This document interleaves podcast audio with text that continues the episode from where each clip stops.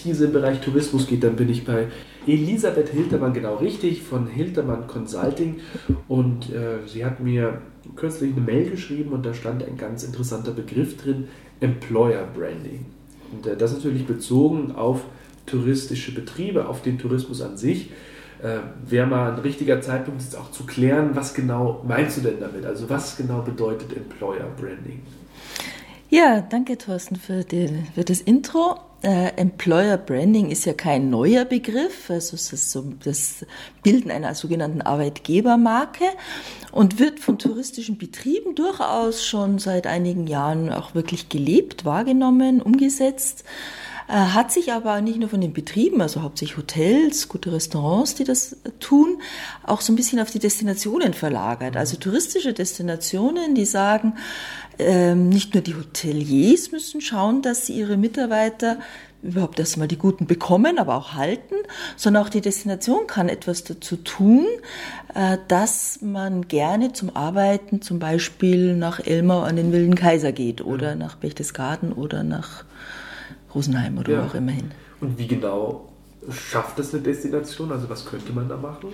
Also eine Destination kann so herantreten, dass sie sagt, jetzt gehe ich, schaue ich mir mal meine Betriebe an, was die denn schon so tun für ihre Mitarbeiter, um eben die Besten am Markt zu gewinnen. Die Touristikbranche hat ja das Problem, dass es erstmal eine hohe Fluktuation gibt, dann, dass äh, immer weniger junge Leute Koch, Kellner, äh, Rezeptionistin werden wollen. Das ist mal die eine Sache. Es gibt auch weniger junge Leute, äh, rein demografisch, und die überlegen halt, ob sie nicht doch lieber Hotelmanager werden und gleich studieren gehen. Ja. Das ist immer das Problem der oder die, die Herausforderung der Branche an für sich. Und dann auch äh, nicht jeder Hotelbetrieb, nicht jeder Hotelier, Gastronom hat die Zeit, die Mittel und auch das Wissen zu sagen, was kann ich denn äh, da an Arbeitgebermarketing tun, dass ich eine Employer Brand werde. Und da ist der Ansatz der Destinationsvertreter, der Vorausschauenden, die sagen, äh, ich bring die mal zusammen, meine Hoteliers, und sag, was, äh, was glaubt ihr denn, was oder was wisst ihr, was eure Mitarbeiter brauchen, warum sie denn gerne zu uns kommen zum Arbeiten oder eben auch nicht und wo können wir euch da unterstützen? Spannend. Klappt ja, das? Doch, das klappt, wenn man dranbleibt, wenn ja. man es äh, ernst nimmt. Das kann schon klappen. Also wie gesagt, äh, die Region, Tourismusregion äh, Wilder Kaiser ist da so ein Vorreiter. Auch die Region Serfaus-Vils-Ladis ist da sehr stark dabei. Also da sind uns mal wieder die Österreicher ein bisschen voraus, die gesagt haben, okay, wir, ist, äh, unsere, wir sind nur so gut im Tourismus wie unsere Betriebe ja. und die Betriebe sind nur so gut wie ihre Mitarbeiter, die sie haben. Ja? Und was können wir denn anbieten, dass wir, das geht los mit äh, zur Verfügung stellen von Wohnungen. Mhm. Ne? Also nicht nur so das hintere Zimmer so als Personalwohnung, das ich mir mit drei Leuten teile, sondern was schaffen an Orte und Destinationen an Möglichkeiten, Mitarbeiterhäuser zu bauen. Und ein gutes Mitarbeiterhaus sieht so, fast so gut aus wie äh, das beste Zimmer im Hotel mhm. heute. Diesen Anspruch haben die Mitarbeiter mit Recht. Die wollen Apartments, die ja. wollen nicht irgendwo am Ortsrand, sondern auch in der Ortsmitte vielleicht sein, damit sie kurze Wege haben. Die wollen da was Schönes angeboten bekommen. Und diese dabei gibt es ja eben diese, diese Problematik auf der anderen Seite. Eine Region wie Kitzbühel, wo Grund und Boden so teuer ist, hat ja kaum eine Chance für Mitarbeiter, die ja in der Touristik nicht über Maßen äh, verdienen, überhaupt was anzubieten. Also da ist der Ansatz schon sehr früh, schon von Seiten des Ortes, natürlich auch der Bürgermeister, ja. der der Landräte oder der Landeshauptleute, dass sie sagen, wir müssen unseren Mitarbeitern gute Wohnmöglichkeiten bieten, sonst ja. kommen sie gar nicht in unsere Region zum Arbeiten. Was ja dann letztlich auch wieder bedeuten würde, dass die Tourismusbetriebe keine Mitarbeiter haben und das wiederum führt dann dazu, dass keine Gäste natürlich. Genau, oder sie haben eben Mitarbeiter, die schnell wieder gehen, ja. die frustriert sind. Ja. Also damit geht schon mal los. Das sind so Basisleistungen. Das nächste ist auch, was habe ich denn für Vergünstigungen zum Beispiel mhm. für Mitarbeiter? Es gibt ja Gästekarten in fast jeder Destination, aber denkt man auch daran, dass dass ja auch Mitarbeiter gerne mal die Bergbahn nutzen ja. oder die Therme, vielleicht zum vergünstigten Preis. Und da gibt es eben auch schöne Beispiele, dass man sagt, es gibt nicht nur Gästekarten, sondern es gibt auch Mitarbeiterkarten, ja. die dann einfach gratis oder zumindest zum reduzierten Preis all diese Leistungen, die Gäste nutzen können, auch günstig nutzen. Es hat zwei Vorteile. Einmal Natürlich macht Spaß, wenn ich äh, eh nicht so gut verdiene und dann äh, günstig Skifahren kann zum Beispiel oder eine Therme nutzen darf. Andererseits, äh, Mitarbeiter sollen ja die Produkte möglichst bestens kennen. Authentisch auch. auch äh, genau, und auch das Zimmermädchen soll ja. wissen, wie die Therme aussieht. Ja, ja? Weil die wird ja am Gang auch gefragt, ja. lohnt sich dahin zu gehen. Also man schlägt da auch zwei Fliegen mit einer Klappe, indem man sagt, ich habe nicht nur motivierte Mitarbeiter, sondern ich habe auch gut informierte mhm. Mitarbeiter und Mitarbeiterinnen. Ich kann es ganz gut nachvollziehen. Ich war ähm, ja auf AIDA unterwegs und wir hatten auch immer eigentlich ähm, Sonderkonditionen in den verschiedenen Häfen. Ich weiß, auf Madeira zum Beispiel, da gibt es ein Restaurant, ähm, da ist die Crew sehr oft und sehr gerne hin und da gibt es dann dieses Hot Stone mhm. Fleisch, alles super lecker und mhm. natürlich auch mit einem Rabatt ohne Ende.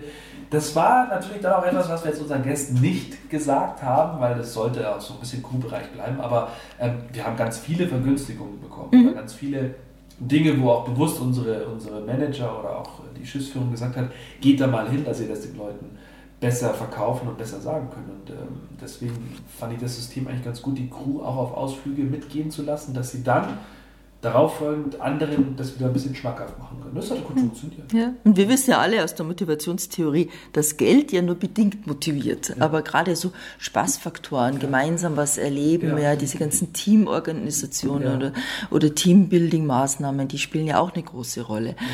Und nicht zuletzt auch das Thema Fort- und Weiterbildung. Es ist ja viel günstiger, wenn die Destination sagt und auch äh, besser organisierbarer, wir machen jetzt eine Fortbildung im Verkauf und bieten das allen äh, Hoteliers und, und äh, Gastronomen und touristischen Betrieben an und packen die alle zusammen, ja. als dass jeder einzeln seine Mitarbeiter schult. Und das kann ja die Destination mit übernehmen, kann zu ganz anderen Konditionen Seminare, Fortbildung anbieten und sagen, okay, da sollen alle was davon haben. Auch, auch der Mitarbeiter von dem Gastronomen, der selber gar kein Weiterbildungsbudget hat oder gar nicht weiß, was ja. er da anbieten soll.